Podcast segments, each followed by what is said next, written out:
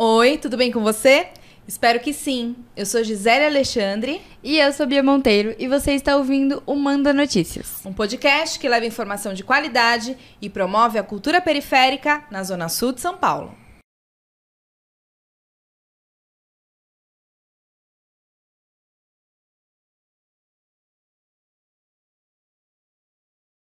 Hip hop é bem mais que uma expressão artística, bem mais que um ritmo. Desde sempre ele gera articulação, educação, renda e transformação social.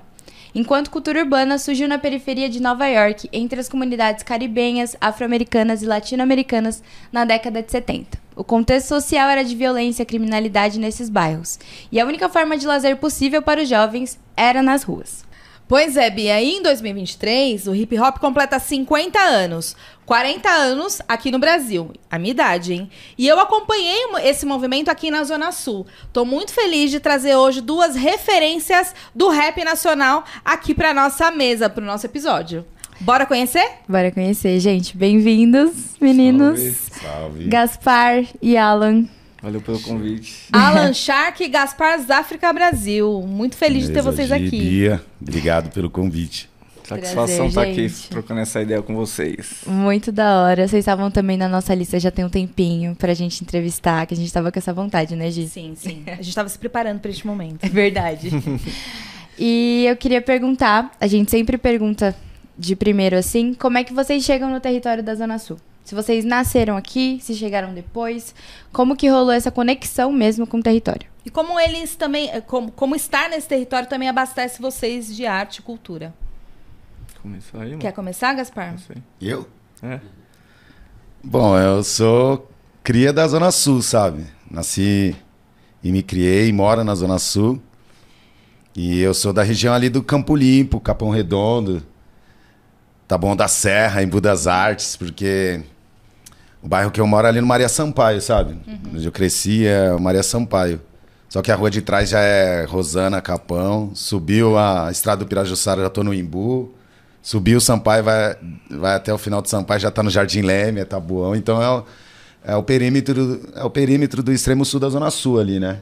Da divisa dos bairros e dos municípios. E foi ali que eu, que eu cresci. E minha referência artística começa com meu pai, né? Eu sempre falo que eu sou filho de sanfoneiro. E aí eu venho desse universo da música nordestina, do forró, é, do, do coco, do repente, do baião, da literatura de cordel, desse universo da, da música nordestina, com influências do meu pai, o samba também, né? E, e depois, quando eu fui ficando mais aborrecente, é, eu conheci a cultura hip hop. E aí eu conheci primeiro a música rap, ah, acho que o hip hop no, no, contexto geral, mas a gente ainda não tinha entendimento do que era a cultura como é hoje, né? Não tinha informação na época. Mas a minha identificação inicial foi com a escrita, com a poesia, né? Com, com as letras de rap e com os DJs, né? Que a gente ia para os bailes, começou indo para os bailes, é, acompanhar os DJs, os, as variações de ritmos os bailes de original funk, os bailes blacks.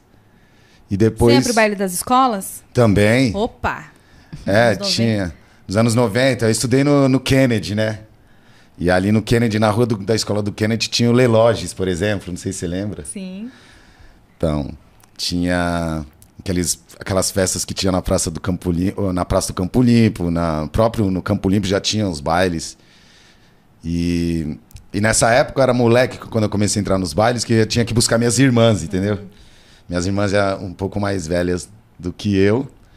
E aí meu pai falava, vai buscar suas irmãs e eu tinha que voltar com elas para casa, senão eu não entrava. E aí acho que foi uma das formas que eu comecei a entrar nos bailes, né? Mesmo moleque, sempre tinha alguém que colocava a gente para dentro, sabe? Uhum. Mas minha identificação com a cultura hip hop é, foi através dos DJs mesmo.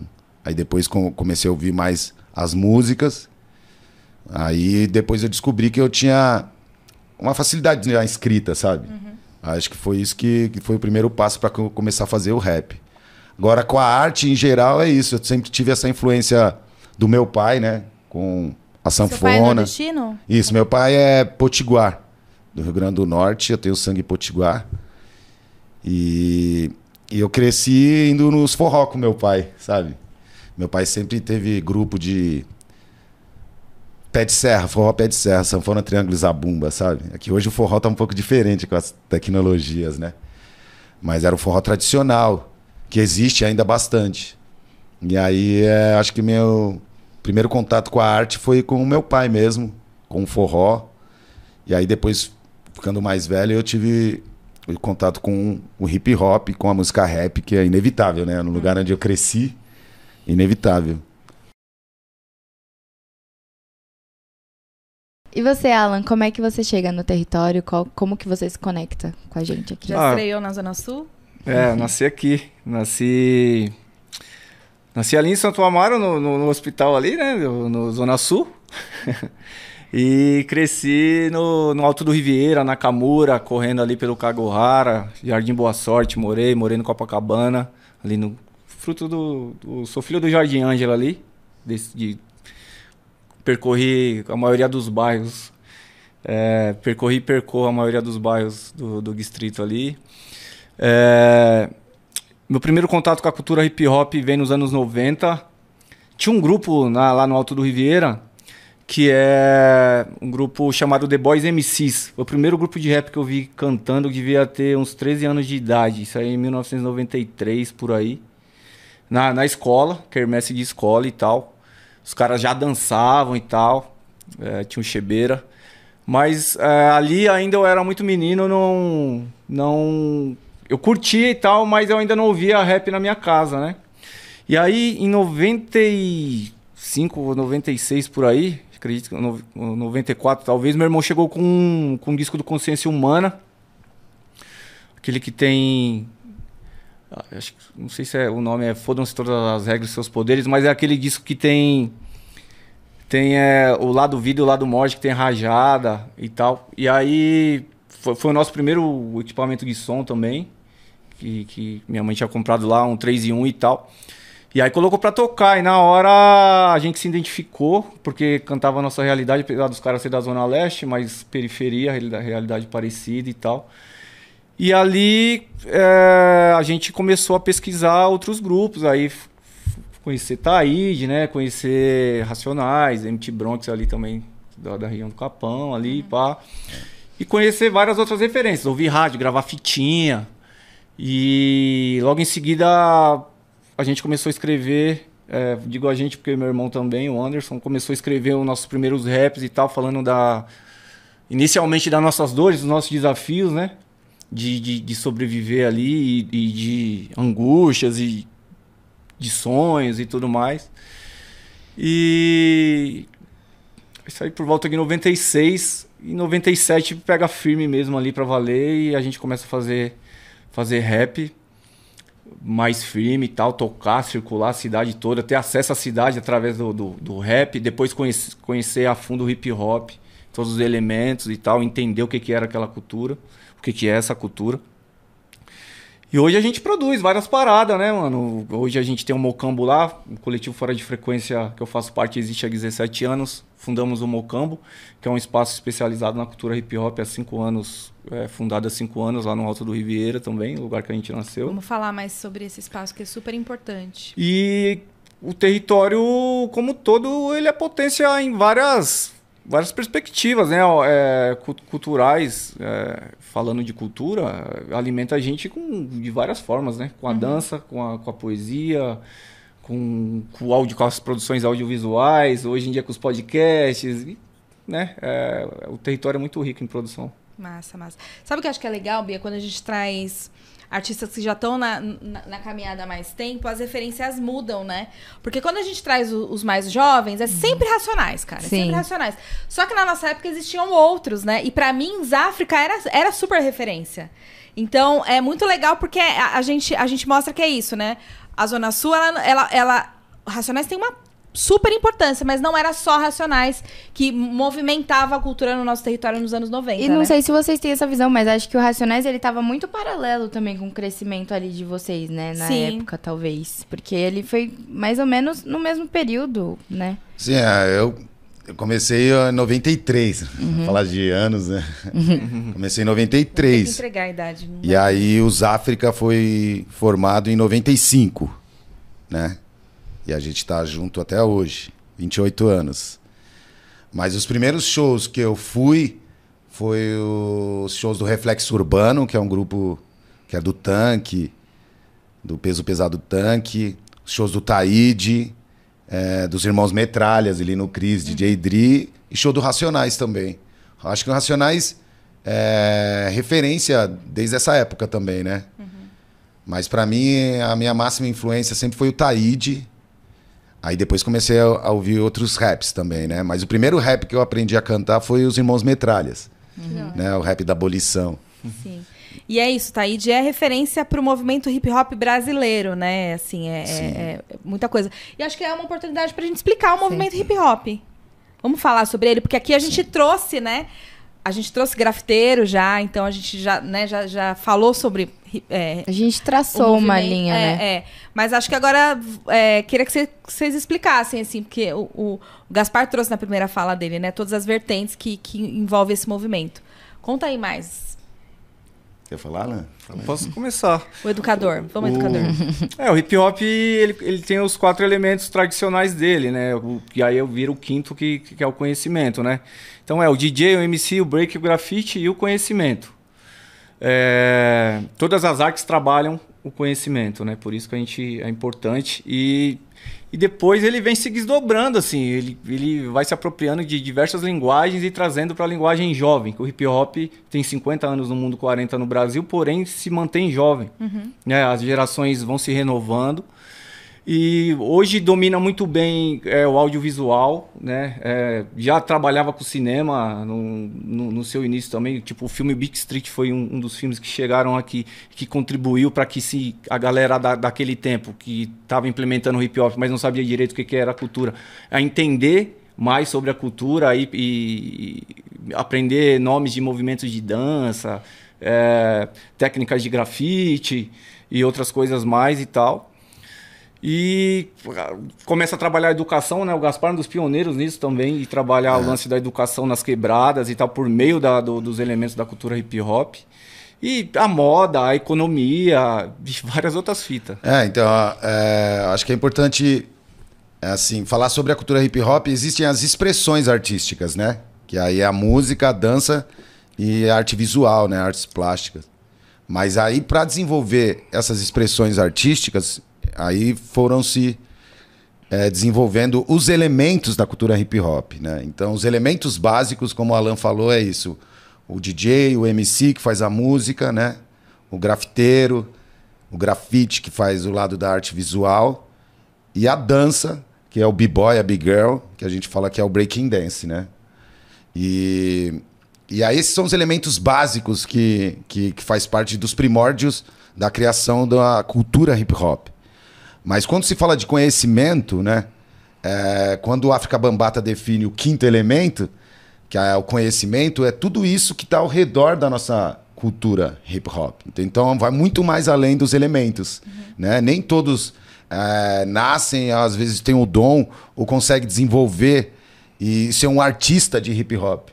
Mas existem outros campos de atividade dentro da nossa cultura que é necessário também fazer esse trabalho de formação, entende?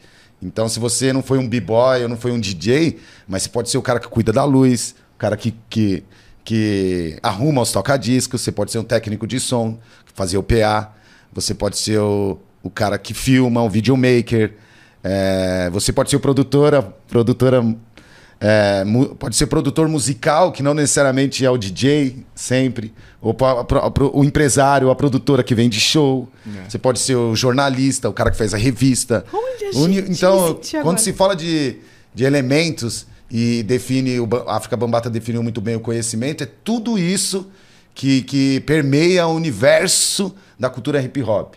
Então, o Kool Herc é o criador da cultura hip hop, né?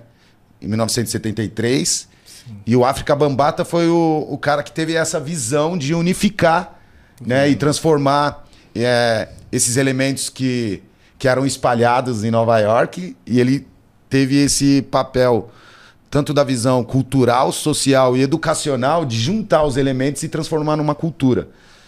Que aí ele registrou, acho que no mesmo ano, né? Sim, Se eu não me é engano, que a, do- 12 de novembro de 73. Isso, que, é, que aí inclui a Universal Zulu Nation, né? E eu sou membro Zulu também, da primeira geração de Zulus do Brasil. Que a gente foi batizado na casa do hip hop em Diadema, que é a primeira casa de hip hop do Brasil também. Hoje são várias casas de hip hop espalhada, é, espalhadas no, no Brasil inteiro. Mas a primeira foi a casa de hip hop em Diadema, no Caiema. E aqui a gente tem os Zulus Masters, né? Que a gente foi batizado pelo King Nino Brau, que é um dos representantes também da Universal Zulu Nation no Brasil. E, e assim, ser membro Zulu é importante porque em todos os lugares do planeta hoje existe hip hop, entende? E a Zulu Nation é uma organização universal, Universal Zulu Nation, que começa quando fala das oficinas, da, do, do, dos desenvolvimento do, dos elementos como formação artística. Ela começa com os trabalhos de posse, né? Lembra das posses de hip hop que existiam e muitas existem até hoje. E aí os África em 1997 a gente foi convidado para entrar na posse Conceitos de Rua, que também é aqui da Zona Sul de São Paulo, acho que é uma das posses mais antigas daqui, acho que da Zona Sul. E um dos e os criadores dessa posse Conceitos de Rua é o próprio Mano Brown, o Dexter, o Lino Cris, o DJ Dri, o Caldo Vale, entende? E a- essa posse, se eu não me engano, é de 92 e 93. E nessa época ainda não tinha as oficinas que existem hoje. Os elementos ainda é, não tinha todas as informações. Né? As informações que a gente tinha eram de vídeos que a gente conseguia, do, né? as fitas cassete, as fitas.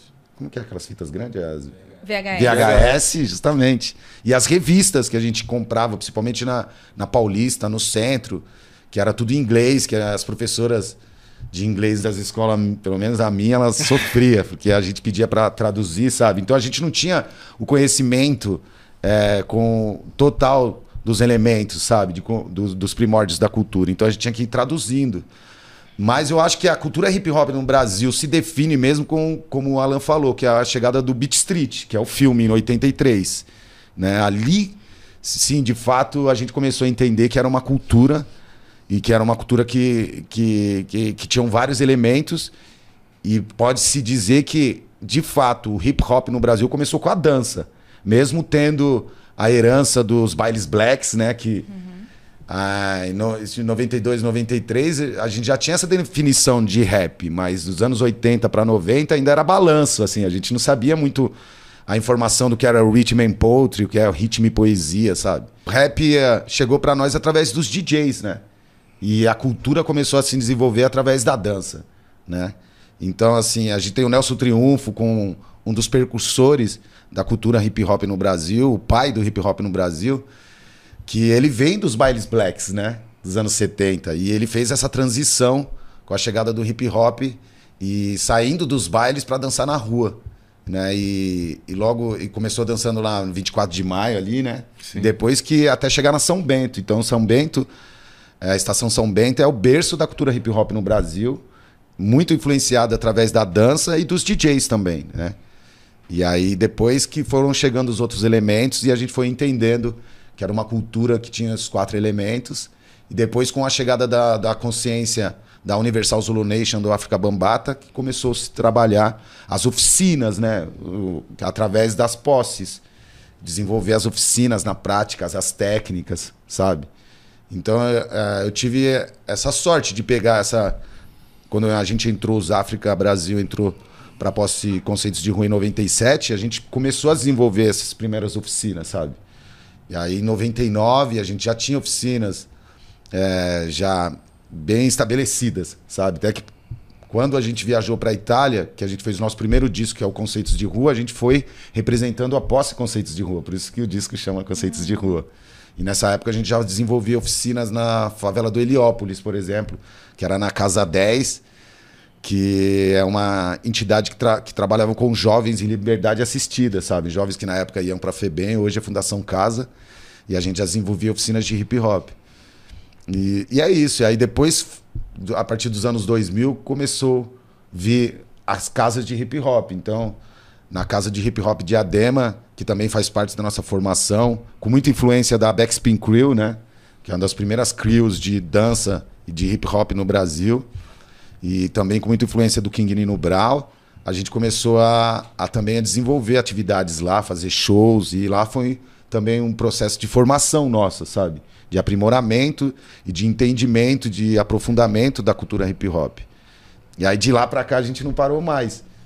E, a, e as oficinas hoje no, no hoje no Brasil elas estão elas estão bem desenvolvidas assim, né? Existem oficinas e é lógico que cada um desenvolve o, o, os elementos básicos do hip hop é, é, é, é para te dar esse norte, mas se você for nas oficinas, cada oficina tem sua peculiaridade, porque cada um absorveu de uma forma, sabe? Uhum. Então, é, eu acho que não, não existe um, um jeito só de se fazer hip hop, né? Vai de acordo com como cada um absorveu essa cultura e desenvolve na prática, mas é, as oficinas é, são e foi foram muito, foram muito importantes até os dias de hoje, porque foi o que pavimentou a estrada para essa nova geração que existe aí. Então, a gente vem do analógico para essa, essa era digital. Então, hoje, essa nova geração ela já tem praticamente tudo pronto nas mãos. Que essa geração da antiga, dos anos 90, que pavimentou esse conhecimento para que hoje todos pudessem acessar, entendeu? Total. E, e eu acho que também essa coisa da questão de de ser velho ou nova escola, para nós que é original hip hop, não existe isso, quem é velho ou nova escola. Existe a escola. E qual é a escola? A escola que mantém a nossa cultura e a nossa tradição viva. Então, o nosso trabalho é para manter o hip hop vivo. Nessa comemoração de 40 anos de hip hop no Brasil, de 50 anos no mundo, a nossa luta é para que a cultura continue se, continue se desenvolvendo e se mantenha viva, sabe? Gente, que aula, hein? Nossa, Gaspar, muito obrigado por isso. Que Devia ter conversado com ele antes. Porque eu acabei de dar uma aula no Educapão na quinta-feira, né, Bia? Sim. que eu falei, mano, que vergonha. Não, mas é isso, né? Eu, eu trouxe a minha vivência, eu trouxe alguns elementos, eu apresentei para os jovens e, e eu acho que esse é o nosso papel, assim, de, de não fazer essa história é, morrer, da gente falar das nossas referências. E eu trago sempre as minhas referências. E, nossa, muito legal, muito legal conhecer isso um pouco mais a fundo. Na próxima aula, eu já vou passar esse trecho do podcast. tipo, me, me, nossa, tipo, já, já adiantou uma aula aí para mim. Sim, e eu acho legal que o hip hop ele se mostra e sempre se mostrou como um movimento muitíssimo organizado. Sim. Sabe? E que é, serviu de exemplo para outros movimentos de música, como o funk hoje, sabe? Sim, que o funk ele tá se organizando, ele é, querendo ou não, no Brasil recente. E o hip hop ele já chegou organizado, não já chegou organizado, lógico, mas ele foi se organizando e com uma trajetória muito bem escrita durante o tempo, né? É, e lembrando que a batida do funk é a batida é. do África Bambata, sim, que é o Miami Bass, uhum. que misturou com os ritmos nossos brasileiros, mas a base do original funk é James Brown e do funk, que, né, uhum. nessa abreviação que existe no movimento aqui no Brasil, é a batida do África Bambata. É isso aí. E aí, Alan, fala pra gente é, das suas inspirações, do seu início, né, nessa, porque você também tem uma longa trajetória nesse movimento. Fala um pouco das suas, da sua vivência aí, como é que tudo começou. Eu sou muito grato ao hip hop porque é o seguinte, eu era uma pessoa, um jovem, que eu não tinha uma identidade formada ainda, eu não tinha um, um, gênero musical que eu ouvia ainda. Não tinha um tipo, uma forma de me vestir. Eu ainda, sabe, adolescente tateando. Que, quem é você? tá né? cru ainda, né? E aí, quando eu encontrei a cultura hip hop, ali eu comecei a formar uma personalidade, um estilo de, de, de roupa, um, as, as pessoas que andavam comigo também começaram a, a, a viver essa mesma cultura e tal. A gente contribuiu na nossa formação e na, no, eh, na, no, na, nossa formação enquanto pessoa, a identidade, né? Uhum. O colocar o boné, o jeito de andar, a calça larga, o jeito de trocar ideia, o jeito de olhar o mundo, né? Tipo, tinha uma, uma visão rasa sobre várias questões, o hip hop ajudou a aprofundar muito, apresentou muitas referências. A partir do rap eu comecei a ouvir soul, ouvir funk, ouvir jazz, ouvir é, bossa nova, ouvir samba. Então, é, porque o rap falando especificamente do rap, os caras sempre, as minas sempre citavam alguém uhum. na música. Ah, Jorge Ben, Tim Maia. É, e aí quando você vai começar a produzir a sua música, você precisa ouvir outros gêneros musicais, porque o, o rap, ele, ele, da forma tradicional que se produziu o rap, surge através do sample. Que você tira um pedacinho de uma música que já existe, que, que de alguma forma te toca, que tra- traz uma representatividade muitas vezes ancestral, e você compõe uma nova música em cima daquilo. Então, a partir disso, abriu vários horizontes. E aí, falando de isso na década, como eu vivia isso na década de 90, né? E de como ampliou os meus horizontes. Eu tive interesse em fazer faculdade depois, porque o hip hop é, me mostrou que era possível, contribuiu muito na, na autoestima, na, na elevação da autoestima, de, de acessar a cidade, de, de saber que se, pô, você é um, é um ser periférico, mas tem um mundo para você desbravar. E então ele é educação o tempo inteiro. E quando você vai dar uma oficina de, de grafite, não é só técnica que você, que você vai ensinar ou que você vai trocar experiências ali, conhecimento com, com os educandos, com as educandas. A partir de um, de de um grafite, por exemplo, você vai grafitar um indígena, você fala sobre a história indígena do Brasil, sacou? Você vai compor uma música é, tratando do enfrentamento ao racismo, você vai destrinchar parte da história dessa pegada no Brasil e no mundo. Você vai ajudar o moleque a entender que a África não é um país, ela é um continente. Porque acaba muitas vezes passando batido, tem pessoas que pensam que a África é um país. Então você consegue a- aprofundar várias questões in- e in- introduzir, mostrar caminhos, é, introduzir a pessoa a entender que existe vários caminhos e que ela pode escolher o caminho dela. Que ela, ela não precisa ficar enjaulada que nem o, o, o sistema capitalista ele, ele acaba impondo de certa maneira para quem não tem uma condição social é, elevada e além do, do, do racismo e de todas as outras questões que envolvem a sociedade. Então, o hip hop ele contribui a você, mano, quebrar limites o tempo inteiro. E, E a- além, e além, desculpe, e além de salvar muitas vidas, né? Com certeza. É um estilo de vida, né? Eu acho que tá, é, é isso. Você vive de uma maneira, é, sei lá, muito mais humana, empática e, e olhando, refletindo mais sobre as coisas que, que, que acabam passando por você e que, que, que às vezes não, você não, não, não reflete sobre. E É destrincha também, né? Porque a gente fala nesse ponto de estar ligado com a educação. A educação, ela utiliza de uma linguagem ali, talvez, muito presa a outros contextos sociais. E o hip hop, ele traz essa linguagem para o nosso contexto social, traduzindo muitas coisas, traduzindo a história, traduzindo a literatura, traduzindo referências e, e trazendo para onde isso se conecta com a gente. Então ele é é isso, salva vidas nesse ponto, de, de fazer a gente entender a nossa história como forma de música, como forma de arte, como forma de cultura, que às vezes a escola não consegue tocar nesse ponto, né? da- Sim, das sim. ruas. E como forma de enfrentamento também, né? Porque é, ele acaba, acaba demonstrando, tipo, por exemplo, um rap, quando ele canta o rap dos anos 90, cantava muita questão ligada a, a chacinas, à violência policial, narrava algumas histórias e denunciava. E aquilo muitas vezes tinha como protagonista jovens periféricos em, em variadas situações. E ajudava, a, problematizava certas questões e mostrava pra gente, pô, mano, não é normal você ficar tomando um enquadro violento no escadão porque você tá trocando uma ideia. Não é normal chegarem aqui e matar um de nós à toa. É, Cuidado com, com, com, com os caminhos teoricamente mais fáceis. Não vai por aqui.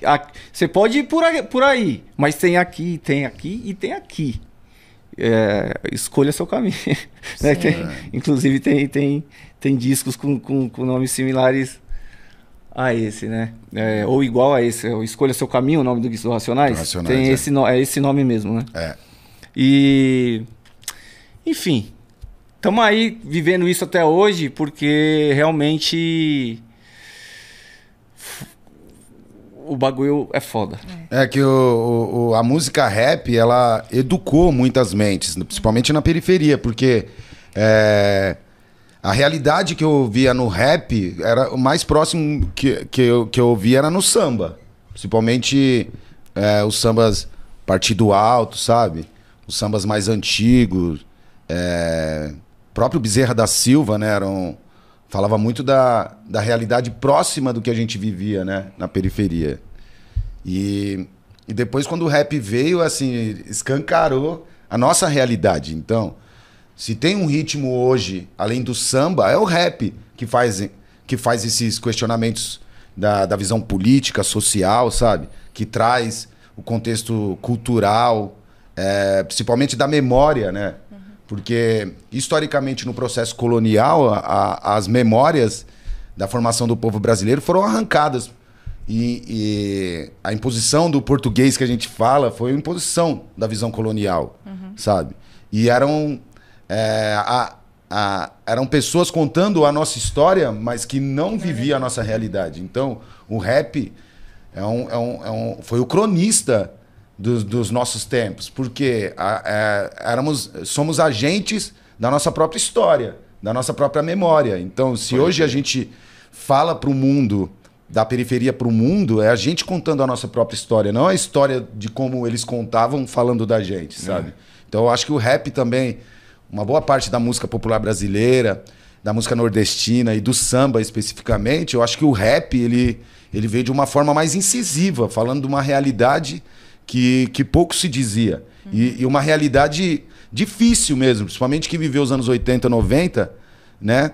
E o começo dos anos 2000, é, eram realidades problemáticas. Hoje ainda a gente tem diversos problemas no Brasil, mas o rap continua sendo esse, esse alerta, né? esse, esse discurso de bater de frente com, com os resquícios do sistema colonial que a gente vive até os dias de hoje. Sim. Então, se tem uma, uma música hoje que bate de frente, que fala a realidade, é o rap, Sim. entende? Uma música de transformação, né? Uma música para transformar as pessoas, para mudar a vida e a visão das pessoas, não é, músicas como existem que é para entorpecer, sabe? Que é música que não transforma, sabe? Então, quando a gente fala que hip hop é arte, que o rap é arte, por quê? É arte que transforma, sabe? Então a arte, para mim, ela, ela, ela causa uma transformação. Tem, na, no que eu acredito em arte, é a causa transformação.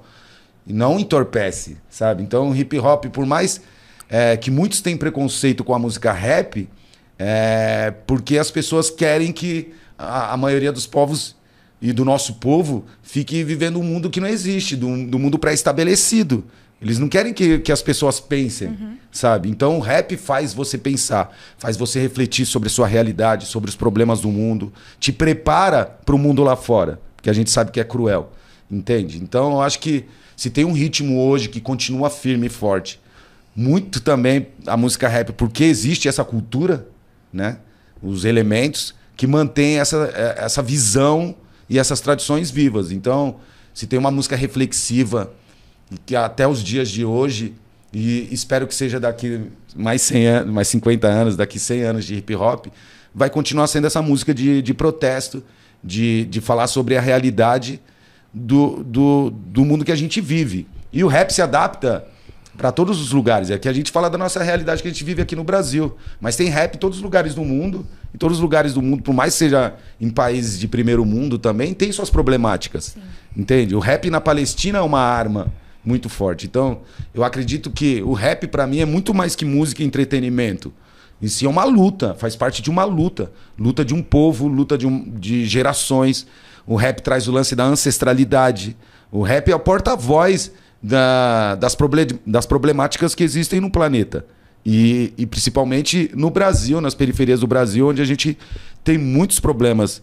Então o rap é, o rap é o que relata isso. Entende? E o rap também influenciou o jornalismo periférico. Quando a gente fala de narrativa é, para contar as histórias do nosso povo, que é, uma, que é uma narrativa que reforça potencialidades, mas não romantiza a violência, também vem desse, dessa ideia de que é, o rap contava as nossas histórias. Então, como a gente, dentro da comunicação, pode fazer isso acontecer também e contrapor narrativas que são colocadas por pessoas que não vivem a nossa realidade, né? Sim. Então, é, é, eu sempre falo que a minha, a minha escolha por fazer jornalismo de quebrada, e sempre foi essa a minha escolha, eu nunca tive, teve uma outra, foi porque eu vivi, é, é, eu, eu aprendi com o rap a contar histórias a partir de uma outra lógica. Então eu não queria ver da- é, falando do Capão Redondo da maneira que, que a TV, a, a, a imprensa O tradicional jornalismo histórico sempre contava, sempre né? contava. Eu queria contar do meu jeito. Eu queria contar sobre os meus rolês, sobre os lugares onde eu tava indo, sobre os artistas que eu tava conhecendo, né? Muito legal. E isso num lugar de, de comunicação, né? Exatamente. Foi exatamente a, a tradução do que o Gaspar falou. É, o rap conseguiu traduzir, trazer essa narrativa dentro da música. O jornalismo periférico ele traz essa narrativa pra dentro da comunicação de outras formas. E a gente vai a gente é o rap. Ah, não, a gente é o hip hop. Isso, A e o gente vai jornalismo. E o jornalismo periférico que vocês desenvolvem, e hoje na quebrada cresce e está cada vez mais forte, mostra a periferia em suas diversas riquezas né, culturais, os, a, a, a visão do da riqueza do nosso povo. Porque o que aparecia antigamente era só a problemática, era só as mortes, né? O que aparecia na, nas notícias populares, o que aparecia, na, como até hoje ainda existem programas sensacionalistas que sempre mostrava a periferia como um lugar de problemas, né? De morte, lugar perigoso, sabe? Então, é muito importante o trabalho que vocês desenvolvem para mostrar que a periferia não é só isso. Porque historicamente eles mostravam que o único. é, não era um lugar bom de se viver, porque lá é onde é perigoso, onde as pessoas morrem, a qualidade de vida é baixa, a perspectiva de vida era muito baixa. E isso não é verdade. Na verdade, eu acredito que a periferia é o centro, sabe? Porque a- as riquezas é, de tudo parte da periferia. Os talentos no esporte, na arte, na educação. é, é, quem atravessa as pontes para abrir as lojas, para trabalhar nas, nas grandes corporações, são os talentos periféricos. E isso nunca foi contado através da mídia convencional, da indústria da, da grande mídia. Então é muito importante ter o trabalho de vocês que mostra que realmente a potência que move esse país vem das periferias, não só de São Paulo, mas do Brasil inteiro. Exatamente. E aí, Bia, tem alguns entrevistados que eu tenho histórias, né? Esses entrevistados eu também tenho histórias. Vou começar pela minha história com, a, com o Alan, que a gente se conheceu em 2019? É. Acho que por aí, em 2019. Num, é, num fomento, num edital, né? Que foi é, realizado especificamente para a Zona Sul. E, e a gente se encontrou lá, enfim, e, e- e ele também t- eh, com, com o Mocamo, né? Acho que era esse, esse era o projeto? Era manter o, É, o espaço é, aberto? era é, manter. Manter o espaço aberto. Sim, é. sim. E, e eu e o Miller, a gente tava lá para fazer um, um- um programa de formação, né? Que é o Educapão que existe hoje, que a gente conseguiu realizar pela segunda vez. E então a nossa história. E aí é, é legal porque o, o Alan ele acompanhou o, o início do Manda Notícias. Sim. O primeiro áudio do Manda Notícias, provavelmente ele tava na minha lista de transmissão. Tava. Então isso é muito legal, né? Porque é, hoje a gente tava conversando aqui no- nos bastidores e ele falou: Nossa, meu, como cresceu, né? Tão legal ver o Manda Notícias. Fala aí um pouco de- dessa experiência, nossa experiência. Ah, foi da hora. Acho que primeiro a gente se identificou rápido, né? Sim, nesses encontros. Começamos a trocar uma ideia e tal. E eu, eu acho que eu conheci o Manda Notícias antes de chegar o áudio. Porque Antes- é, eu, já eu vi mais- vocês trocando, confabulando, construindo isso de alguma maneira, né? Na, na- naqueles Sim. encontros e tal. E depois eu participei de um, de um do- dos episódios. Eu tava lançando uma música que homenageia a minha mãe e as, as várias mães Primeira temporada, eu de acho. quebrada chamada Gratidão, né? E Né? Esse pai, ele estreou o Manda Cultura no Manda Notícias, né? Sim, se pá. e, É. e foi e é sempre uma satisfação estar com vocês Bom trocando demais. trocando ideia e construindo coisas. Demais, demais. É, é, a gente se identificou muito rápido mesmo. E eu tô, meu, eu tô me sentindo muito mal, porque eu não conheço o espaço ainda. Mas é isso, eu Cola falo lá. dele, eu, levo, eu falo pros outros dele, mas eu não fui. Mas tudo bem, eu vou colar, com certeza. Com certeza vou colar. E muito bom ter você aqui agora, assim, Valeu. no ao vivo, na- no, no vídeo. Traçando um ciclo, né? Uma É, história é aí do legal. Manda Notícias. E com o Gaspar, nossa, meu, agora a gente entrega a nossa idade, né? Apesar de eu já ter falado no início. Mas o Gaspar foi um dos primeiros. Eu não lembro se eu entrevistei exatamente o Gaspar. Não sei se foi isso, mas quando eu comecei, Bia, no jornalismo, assim, na sua idade, é, eu, eu, eu já ia muito para os rolês. Eu, eu fazia faculdade longe, eu fazia faculdade é, na cidade universitária, lá perto da USP, na, na Unip. Só que eu sempre levava para a faculdade reportagens da- do meu território. E isso era muito diferente pra quem me acompanhava, assim, que sempre falava do Capão, sempre falava de grafiteiro, era. E aí, uma das, das reportagens que eu fiz foi de, é, da inauguração de um espaço que, chama, que chamava Inca, que era de, de, de uns colegas nossos, de uns amigos nossos, assim, que era do, do Duda, que é um grande tatuador, hoje tá por aí, acho que ele tem estúdio até fora. É, acho que tá morando fora. É, tá, tá morando fora já. É, o Solt, que também é um puta é, tatuador. E o André, que eu não sei onde ele está, mas ele também deve ser um cara muito foda hoje em dia. E aí, nesse rolê, olha que louco, né? Nesse rolê, eu lembro muito da, é, das bikes grafitadas que eram mexicanos, se eu não me engano. As, as bikes ticanas, é, né? É, Eu acho que, se, se eu não me engano, as magrelas bikes, não era? Já eram os magrelas não, nessa eu, época, eu, não, lembro. Eu não lembro, não lembro exatamente, mas, mas eu lembro. Que sim. Mas eu lembro que tinha, que tava o Ferrez lá, então foi a primeira vez que eu, que eu entrevistei o Ferrez. E é tipo uma, uma, né, uma, uma menina com um gravador na mão. Como assim, uma jornalista aqui? Mas eu fui lá, cara e coragem. Entrevistei o Ferrez. E, e aí eu acho que eu entrevistei o Gaspar. Eu, eu, lembro que o Gaspar tava nesse rolê. Sim, tava. Tava, tava nessa. Que era uma festa, né? Uma tipo, uma festa. Uma casa no Capão, né? Meu, que foi era sensacional. o espaço do Inca. Esse espaço foi onde eu fiz a minha primeira tatu. Sim. Você também fez tatu também lá? Também fiz várias. e é muito legal, porque, porque aí anos depois a gente se reencontra, a gente se tromba, ele né, imagina que ele vai lembrar da menina que, que ele deu uma entrevista lá em 2006, 2000, acho que 2006, 2007, sei lá. Por aí. Acho, o, o Solt me falou que acho que era 2006, que, que tinha postado que era 2007. Ele falou, não, foi 2006 isso. Então, é isso, porque já era uma vontade que eu tinha de contar as histórias e, e falar sobre os artistas da minha quebrada. E fiz uma, uma notícia, levei pra faculdade. Ela está publicada, inclusive, tá? Não e tá quem que fazia isso em 2006, né, gente? Acho que era só eu, viu? Doida. E é isso, né? Então, nessa festa, tinham vários elementos ali que, que faziam parte desse movimento hip hop que eu, naquela época, nem fazia. Não sei se, se todo mundo que estava ali tinha muita noção disso. Mas era uma festa que envolvia literatura, que envolvia música, que envolvia rap, que envolvia grafite, que envolvia tatuagem. E todo num, num contexto ali é, é, que eu acho que tinha, tinha muita luta, tinha muita resistência, porque é isso. O rap é, é isso, né? Fa falava muitas coisas importantes, mas também tinha o lance da diversão, né, Alan? E a gente estava falando Sim. sobre isso. É, então, o hip hop, ele cativa um dos motivos que ele cativa é porque é diversão. Por isso que ele se mantém jovem, né, com 50 anos e as gerações não param de surgir novas gerações praticando o hip hop e mantendo ele vivo. E ele cada vez mais forte. Porque tem os momentos assim, que você está centrado, ouvir um som para você refletir, mas as, as festas de hip hop tem dança, tem dança, pô, vamos se divertir dançando, vamos, vamos passar a mensagem dançando, Saca? O grafite, cores para tudo que é lado, mano. Passando a mensagem colorindo o cinza da cidade, das cidades. É, o DJ pondo som, o MC cantando. Canta cantadores, mas canta alegrias, canta prosperidades, canta, propõe novos caminhos, saídas para os problemas.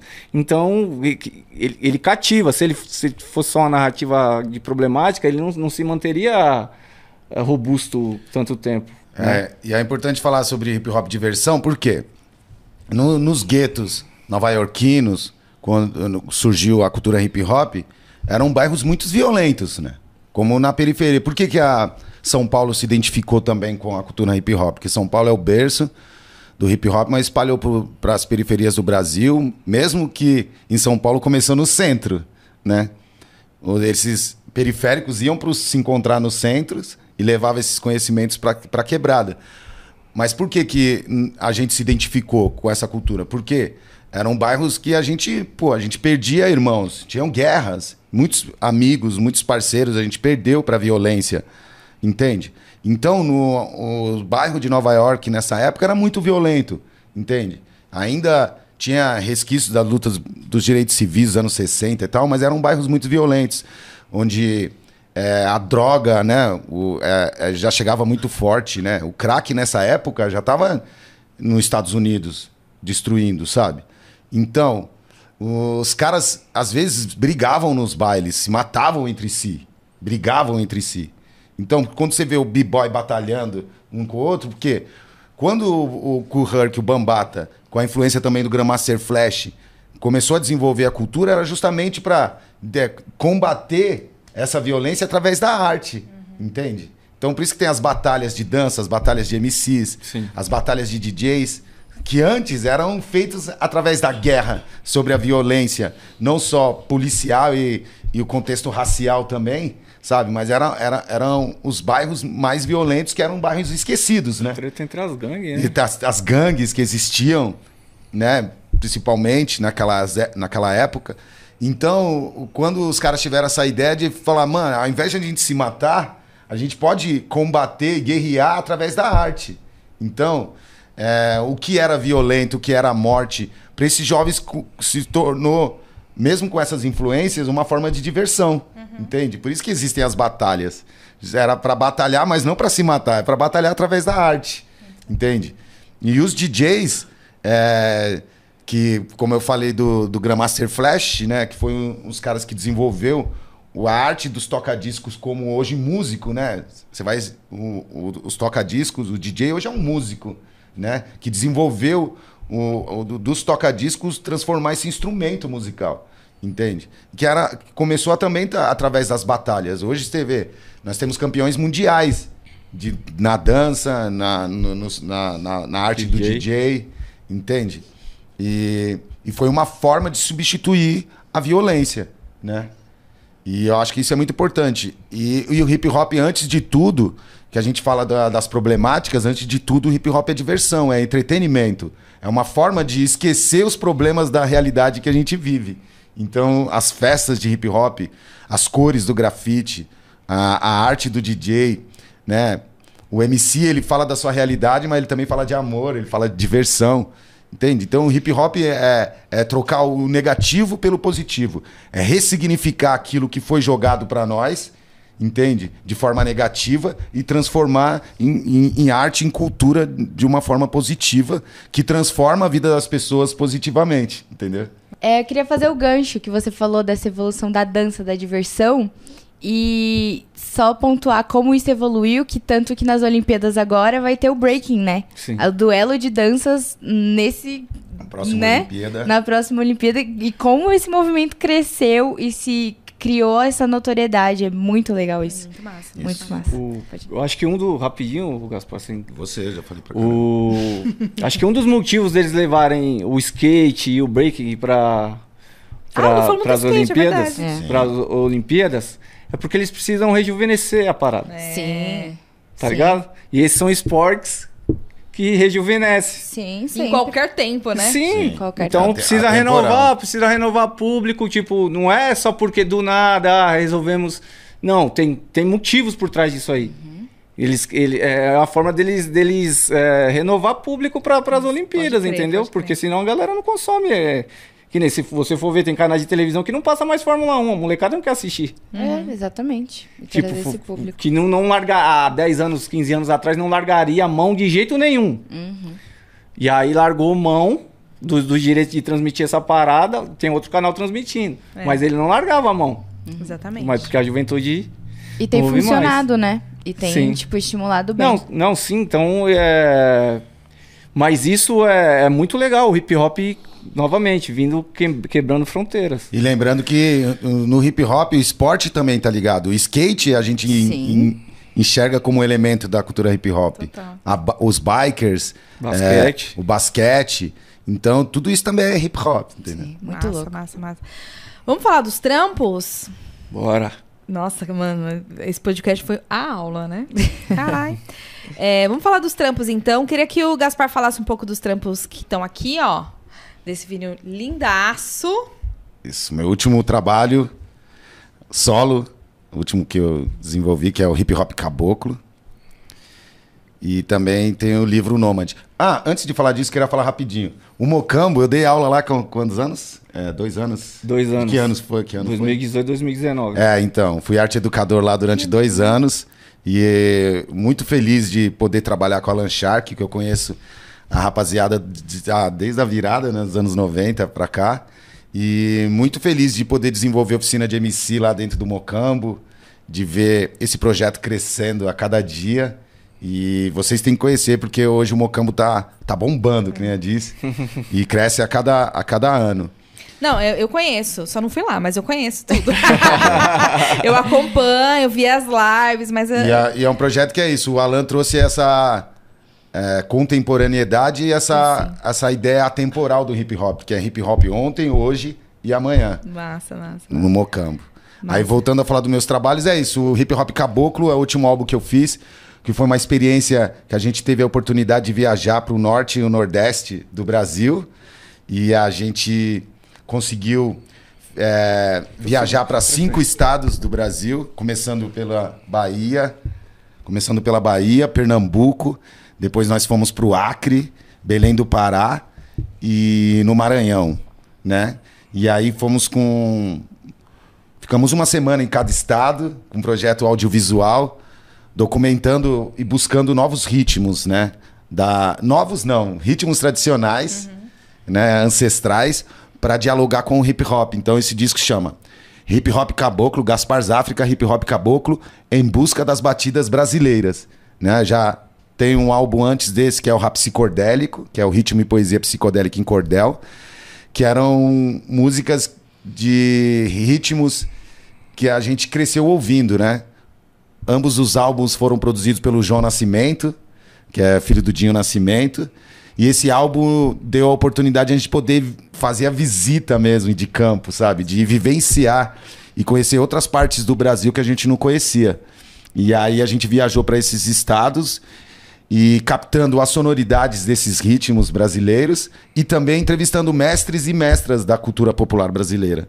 Então, nesse disco, por exemplo, tem é, música é, com a, a, timbalada, com o ritmo do Olodum, com a batida do Ileaê, por exemplo, que é Os Tambores do Mundo, que é um projeto que nasce dentro do Ileaê. Tem Palavra Sai do Chão, por exemplo, é um ritmo de coco com maracatu, com o grupo Bongar, que a gente foi no, no Quilombo da Xambá. Né? Tem Bumba Boi, é, tem samba de roda, que é o samba de Avelino. Tem o próprio carimbó, que a gente foi para Belém do Pará, atrás do carimbó tradicional. Com a participação da Dona Onete, por exemplo. Sabe? Então, tem cachaça e café, que é, a gente gravou no Maranhão, que é com tambor de crioula. Que massa. Entende? Então, é, é buscando os ritmos ancestrais e regionais brasileiros, dialogando com a música rap, com a cultura hip hop. E a gente teve a oportunidade e o prazer de de poder vivenciar e fazer esse álbum, que também está em todas as plataformas digitais, mas também a gente conseguiu materializar ele em vinil, porque a cultura do vinil, para nós que é da cultura hip hop, a gente vive a cultura do vinil e a cultura continua viva. Né? E a gente pôde materializar esse álbum. E também acho que esse ano, no começo do ano que vem, sai o documentário Nossa. dessas entrevistas e de como foi essa viagem é, que a gente fez pelo Norte e Nordeste. E é isso, hip hop caboclo, quem puder ouvir. E quem quiser o vinil, dá um salve, que a gente tá mangueando na rua. E aí o livro, e conta do, do nome do o, o Nômade, né? É isso, o livro é um livro que a gente fez, que é um livro interativo é dos cinco elementos livro, do hip hop. Então a ideia desse livro era justamente mostrar os elementos da cultura hip hop e desenvolver o conhecimento. Então, na capa tá o B-Boy Banks, da família Backspin Crew, eterno B-Boy Banks, que já partiu e está no universo, nas galáxias, e para nós ele está vivo. E, e é a, a, através da arte do grafite, então ele está na capa. Esse é um livro também que ele vem com CD ainda, mas também está em todas as plataformas digitais, produzido pelo DJ Dri. E também tem uma produção aqui do Lupiência, do grupo Nomadic Massive. É, esse livro, aí as, o rap é escrito por Gaspar, né? Falando dos elementos, né? E também ele está em PB em HQ para ficar fácil de ler as letras. E também toda é, e todas as artes do, do livro, tanto da capa e os desenhos que estão para colorir dentro, que está em preto e branco, é da arte do grafiteiro Mirage, do Agnaldo Mirage. E, e é um aí livro... o Gaspar deu, deu o livro pro Pedro e aí o Pedro falou: ai, mãe, é tão lindo. Eu falei, mas é pra você pintar, mãe. Será que eu vou pintar? tipo, ele tá com. É, ele achou tão lindo tudo e ele, ele, ele, ele tá com medo de pintar e estragar. Eu falei, Pode não, mas é pra pintar. É, então. Ele é interativo, é pra você ler, ouvir e pintar. Né? E aí o, o, grande brincadeira do livro, né, entretenimento, é realmente se pintar o livro inteiro e, e mostrar, falar, ah, terminei de, de pintar o, o, livro inteiro e tal. Uhum. E aí é um livro que eu falo que, que traz esse, esses sentidos do conhecimento do hip hop, que é o quinto elemento, e a história de um nômade, né, que é um viajante, nós somos descendentes dos nômades coletores, né? E aí existem muitos nômades pelo planeta hoje de diversas formas. E a ideia é essa, dar volta ao mundo através da, dessa visão do hip hop. Muito lindo, muito E lindo. a gente encontra o livro- os livros disponíveis aonde? Isso, quem puder dar um salve, Gaspar Záfrica, no Instagram, no Facebook. Diretamente com o artista. Isso, li- dá um salve. Esse livro também saiu pelo Litera Rua, tem- deve ter no site do Litera Rua. Manda Mas- um salve no Manda Notícia também, que a gente conecta você com o. Gaspar. Agradecer também assim a Vinil Brasil que prensou esse, esse álbum. Também agradecer também ao, ao Itaú Cultural que nos possibilitou o projeto Rumos a fazer essa viagem. Mas quem quiser comprar, dá um salve pra mim que a gente está mangueando. Eu mangueio na, na rua e vendo pela internet. Muito Da hora. E você, Alan? Conta que você anda aprontando. Ah, Você eu, eu me mantenho firme aí como MC, fazendo meus sons e tal, lançando meus discos, meus, meus singles e tal. É, mas o meu foco é. O MC é o elemento que me, me apresentou o hip hop, né? O, o- a música rap me apresentou o hip hop. O MC é onde eu co- comecei a praticar o hip hop e eu mantenho firme até hoje. Mas no decorrer do, do tempo, eu fui entendendo outros caminhos dentro da cultura hip hop, que nem o Gaspar trouxe alguns. Hoje eu sou produtor cultural, sou gestor do Espaço Mocambo lá, junto com a galera do coletivo Fora de Frequência, que a gente atua há 17 anos aí com a cultura hip hop como fonte eh, de geração de renda, de educação, arte e cultura nas quebradas, proporcionando o direito ao acesso à cultura e o de se produzir. Então, quando a partir dos- do, do momento que a gente começou a acessar os editais por meio dos projetos, isso aí há mais de 10 anos atrás, a gente ali, sem saber exatamente que a gente estava trabalhando com economia criativa, com, com essa nessa perspectiva, a gente começou a contratar artistas para participar dos nossos eventos e começamos a desconstruir mais a fundo, há cinco anos atrás, uma questão que, que acho que precisa ser superada, que é entender os artistas de qualquer segmento, e não interessa se ele é seu vizinho ou não, como um profissional ou uma profissional. Então, é, quando a gente fundou o Mocambo, a partir do, do Fomenta a Cultura da Periferia, que é um dos, dos maiores editais voltados para a periferia, a gente ampliou esse, esse, esse entendimento e ampliou esse leque de, de movimentar a economia, de contribuir na movimentação da economia local a partir das contrata contratações de técnicos e artistas e de tentar desconstruir essa relação do apenas vem tocar no meu evento que você vai divulgar o seu trabalho. Então o, o grande lance é, não, eu vou tocar no seu evento, vou divulgar o meu trabalho, vou potencializar a sua festa e vou receber para isso. E Porque você me isso é meu trabalho. também. Me ensinou muito disso, assim, de valorizar, claro, de valorizar o. é, é, eu acho que ela tem essa característica de ser é, de ser um ativista da cultura, sabe assim? Então, durante as reuniões, você sempre pontuava a importância da gente valorizar quem estava no, no corre junto com a gente, de pagar todo mundo que a gente convida. E eu acho que isso fico- ficou muito forte pra mim, assim. Então, hoje, até os jovens que fazem a formação com a gente recebem para para poder estar lá. Então, eles recebem para é, para pegar o busão, para comer um lanche antes de entrar na, no- na formação. Porque é isso, né? É valorizar, é, é- é valorizar que. É fazer com que os artistas sejam valorizados, a economia local circule, mas é, é permitir os acessos, né? Fazer com que, Justamente. com que o acesso aconteça. Justamente porque é, vocês fazendo isso, você garante a permanência desses, desses alunos, desses educandos e educandas que estão sonhando em se tornarem jornalistas, a continuarem lá no curso. Não no primeiro biquinho que aparecer, mesmo que você não ganha, é, sem querer desmerecer, no primeiro bico que aparecer por X reais. Ele vai pensar, pelo aba- menos, né? Ele vai poder escolher. É, é, ou ele. Justamente. Agora, se ele não tem essa, essa, essa garantia com uma estrutura para ele para ela estar presente no curso, ele não tem muito o que escolher, entendeu? Ele tá sonhando, ele abre mão do sonho para poder de uma ma- é, fazer um trampo que, vai, que não vai ser nem permanente, tá ligado? Tipo, pode ser só de alguns dias, mas ele já vai ter perdido uma parte de conteúdo relevante para ele fazer o sonho dele se consolidar. Exatamente. E nosso trampo é público, né? esse dinheiro vem do público e ele retorna para o jovem de periferia. É- Exatamente. Essa é a nossa ideia, trazer esse retorno para ele, tanto com conhecimento, cultura e financeiro. E já convido vocês pra colarem lá. Tem o MC Salva-Vidas, lá tem uns moleques que faz um rap lá. É mó, hora, mó da hora. mó da hora. Aí só, só pra finalizar. E aí eu, eu me mantenho respirando a cultura. É, Politicamente? é, do- de- dessa maneira, né? De, de, de problematizar certas questões, porque nem todo mundo enxerga também essas questões, então é legal pontuar. Importante. tá ligado? E, e me mantenho efervescente é, fazendo música, né? Eu sou produtor musical, eu, eu, eu faço meus sons e tal. Recentemente lançamos, além de eu fazer meus sons, faço com outros parceiros, né? Tipo, Conta aí sobre esse, lan- esse- esse enfim. lançamento. Foi semana passada? É, lançamos o. SP Selva de Há Pedra. 15 dias lançamos o, single, o- lançamos o single SP Selva de Pedras, Selva de Pedra, eu, Gaspar e o Jonas Rosa.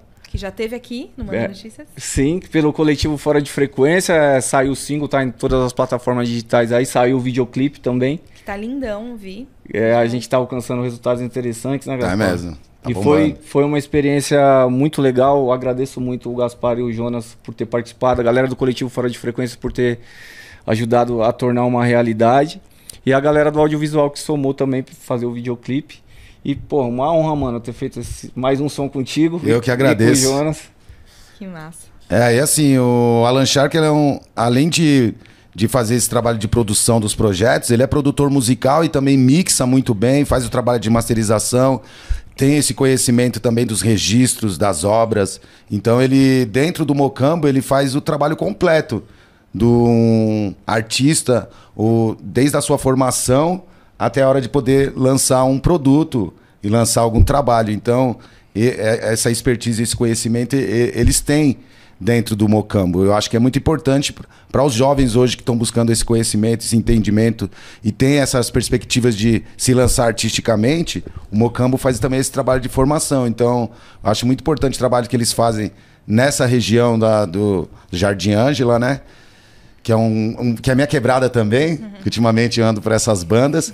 E, a, e a- eu acho muito importante, porque esses coletivos, esses quilombos urbanos, né? O Mocambo é mais um quilombo urbano de diversos projetos que existem em várias quebradas. O Mocambo é mais um que está em ascensão e que mostra essa diversidade mesmo da riqueza, não só da cultura periférica, mas da cultura hip hop como um todo, sabe? Para os jovens, para os homens, para as mulheres, para todos, né? A galera LGBT também, a galera. É uma, inclusive é legal a gente pontuar a galera que vem, vem, vem construindo o seu espaço de uma maneira relevante dentro da cultura hip hop e, e passam no Mocambo, né? Estão sempre lá com a, com a gente, participando da- das rodas de conversa. Aí só para fechar rapidinho, a gente tem o Quebrada Plu- Plural, que é uma espécie de podcast com roda de conversa, o público é, presencial também, transmitido na internet, com a Stephanie Catarina, apresentadora. E aí eu queria. E tem o Mocambo Vivo, que é. São os últimos projetos que a gente vem trabalhando com, com mais ênfase, que o Mocambo Vivo, quando é, começa a baixar o lance da pandemia, a gente, é, e aí a gente volta a escrever, a tentar respirar a cultura e fazer cultura, porque até então a gente tinha parado para distribuir cesta básica para galera, essas paradas, né, que foi necessário se fazer. A gente volta querendo, a gente está vivendo um período de morte, um período difícil. Então a gente vem com essa perspectiva de celebrar a vida. E uma das formas da gente celebrar a vida era manter o Mocambo funcionando e voltar com força total a desenvolver os eventos com, com os quatro elementos e tudo mais. E a gente vem tocando esse barco. Queria agradecer aqui rapidamente o André Questione, a Luciana, o Anderson, eh, a Bia, a Stephanie, a, a Jamile, o Pezão, que é a galera que, que, que vem trampando mais a, a fundo com a gente o desenvolvimento dos trabalhos aí no coletivo Fora de Frequência e no Mocambo. E a gente quer perguntar onde a gente encontra vocês, né? no- nas redes sociais, enfim, os trampos de vocês. E por- o porquê dos nomes, o porquê do Shark e o porquê dos África. Se vocês puderem explicar rapidamente. Começar com o meu é rapidinho, mano. Porque o meu era um bullying, mano. Eu, eu sofri muito. Não era bullying na época, né? Em tempo de escola e tal, os caras me zoavam muito. Tinha aqui um desenho chamado Ike the Cat. Que tinha um cão tubarão. É, São desenhos dos anos 90, né, mano? Aí tinha um Shark lá. Aí tinha um bocão com os dentão. E eu tenho um sorriso avantajado. e me apelidaram. E aí é que nem o Gaspar falou. Eu transformei num, num, num ponto positivo. Né? O hip hop negativo no positivo. E virou Alan Shark. Massa. Passa Esse é seus o- arrobas. Os, os meus arrobas e o do coletivo é arroba coletivo fora de frequência. No Instagram, em todo lugar e no YouTube também. O, o meu é Alan Shark underline FF. Alan Shark, underline FF. Yes. E você, Gaspar? Meu nome? É, porque os, não, porque os África, né? É. Porque os África, Záfrica Brasil vem de Zulus África, né? Eu uso nomes África pra diferenciar, porque tem vários Gaspar na, de MC. E aí eu uso Záfrica porque vem do meu grupo, Záfrica Brasil, que o nome é de Zulus África Zumbi. Então essa referência das tradições africanas e dos quilombos do Brasil, principalmente quilombo dos Palmares, de Zumbi dos Palmares. Mas o nome nasce de um DJ que era das antigas, de baile black, da soul funk, da Circuit Power, que era o Zulus África. Então, através do Zulus África, nosso mestre, que nos ensinou esse universo do hip hop, do rap, do soul funk. Aí ele era Zulus África e a gente montou o grupo dos Zulus África, Záfrica Brasil. Nossa. Entendeu? da E meu hora. nome, Gaspar, também vem do bullying de escola. Porque não é na seu nome? é, Gaspar? É. Não é meu nome. Meu Deus!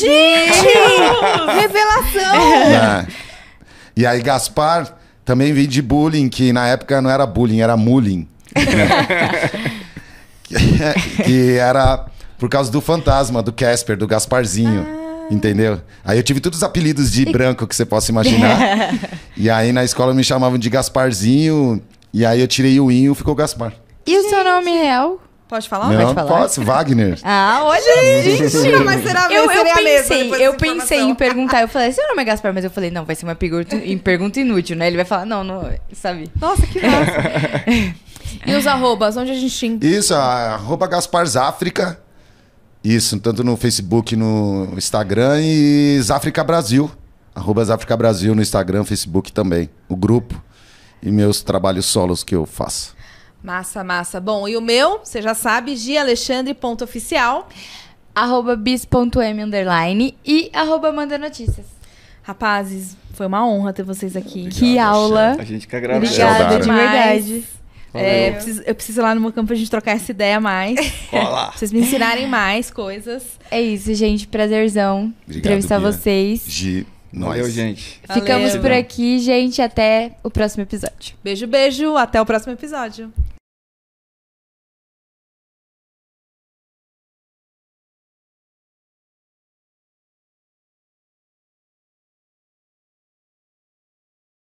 Essa temporada tem produção da Pauta Periférica em parceria com a Dois Neguin Filmes.